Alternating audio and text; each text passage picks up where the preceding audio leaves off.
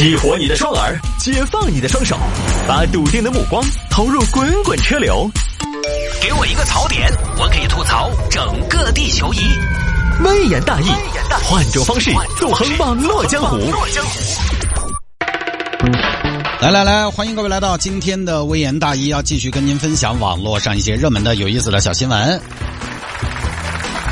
上个小时节目的末尾呢，大新在节目里边提了一嘴我的个人微信号，我的个人微信号呢，也是中国首个众筹顶级流量明星的个人微信号，拼音的谢探，数字的幺三，拼音的谢探，数字的幺三，加为好友来跟我留言就可以了。这个微信号我跟你说，加到就是赚到。像今天的话呢，又有一个非常重要的信息在朋友圈发布了，你加了这个拼音的谢探，数字的幺三就能看到了。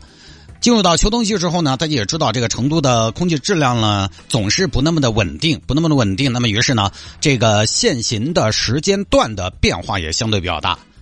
很多朋友呢今天可能都没有拿到第一手的消息，但是我的朋友圈就有，因为我最近哈收到的这个关于限行的时间的通知改变的通知呢，都是以 PDF 文件的形式出现的，所以基本上呢都是各大平台都还没有发布的。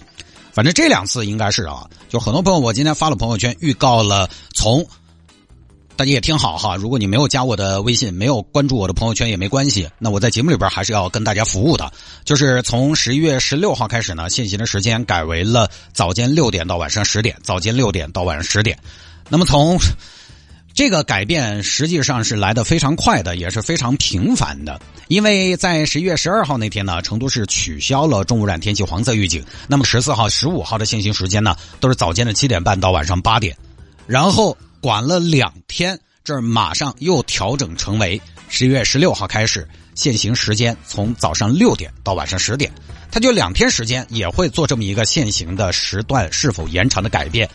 所以在秋冬季节啊。我这个微信号有价值，我最近都特别忙，每到秋冬季，我的工作量都跟平时不太一样，是吧？有一个小小调整，我就赶紧发朋友圈，拼音的谢探，数字的幺三，加为好友来留言就可以了。言归正传，开始分享今天的小新闻。我们来看一下啊，有听众朋友说聊一下这个事情，聊一下特斯拉这个事儿。特斯拉这个事儿呢，有一段时间了啊，大家都还在等一个结果。当然，坦白说，我们需要一个说法。我觉得车主和这次事故的不幸的遇难者也需要一个说法。就这个事儿呢，他在没有结果的情况下呢，其实还暂时不太好聊。但是不管怎么说，我觉得特斯拉方面应该及时的回应消费者和网友的关切。毕竟呢，类似的事情也不是次把次。确实，到目前为止呢，没有一个是坐实的，很多呢最后都被证明是驾驶员的误操作。我身边有好多车主，他们开了一年多两两三年。几年了也正常使用，但是类似的事件在中国这么大的市场，如果你不回应舆论关切，市场会做出反应的。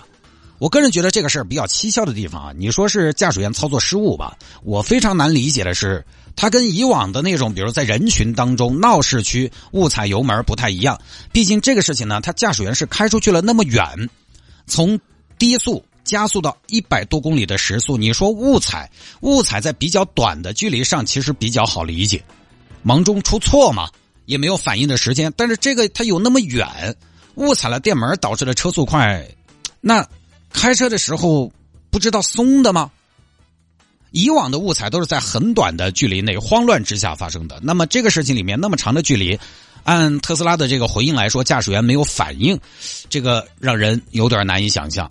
当然，电动车呢，它的特性是提速快，特别慌乱的情况下，人的反应如何，能不能做出正确的处理，我也没有经历过。反过来，如果是车辆失控，如果如师傅所说，他自己没有踩错的话，这里边又涉及到一个问题，就是监控里边显示的情况来看，车子失控达到那个效果，它需要同时刹车失灵的同时，它还需要车子还自动加速，就这两个东西，这两个事情，可不可能同时出问题？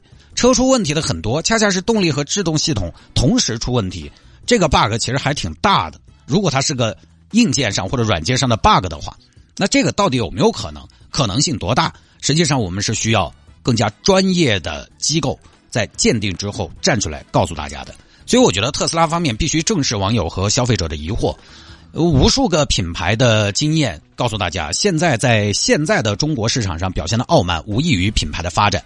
尤其是汽车这个充分竞争的市场。你说你有数据，那现在网友提出疑问：你提供的数据有没有可能被篡改？但是业内人士说这个是很难被篡改的。但是为什么呢？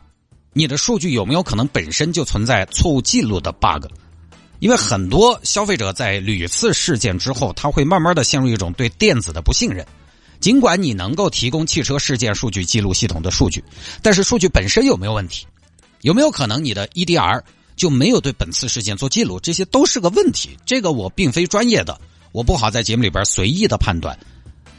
但这个事儿不光是特斯拉一个品牌的事情，其实现在所有的智能汽车。需要一起来给消费者解决这样一个疑惑。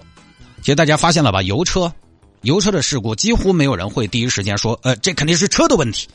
但是到了电动车，相对比较快的普及，辅助驾驶，这些疑问就都来了。现在到了新能源品牌出了事，大家首先想到的是智能汽车不智能，甚至还有点智障。哎呀，电子的东西始终还是信不过。但大家可知道？电子的东西，它可不是电动车的标配，燃油车它也有，所以这是智能汽车必须要去证明自己的一件事情。你通过这个事情，你再想一想，自动驾驶真的，反正咱也不说保守，就这么简单个加速刹车的事情，大家都争来辩去的，搞不清楚，彼此很难说服彼此，更不要说普及自动驾驶了。所以这个不说了啊，还是等等一个结果。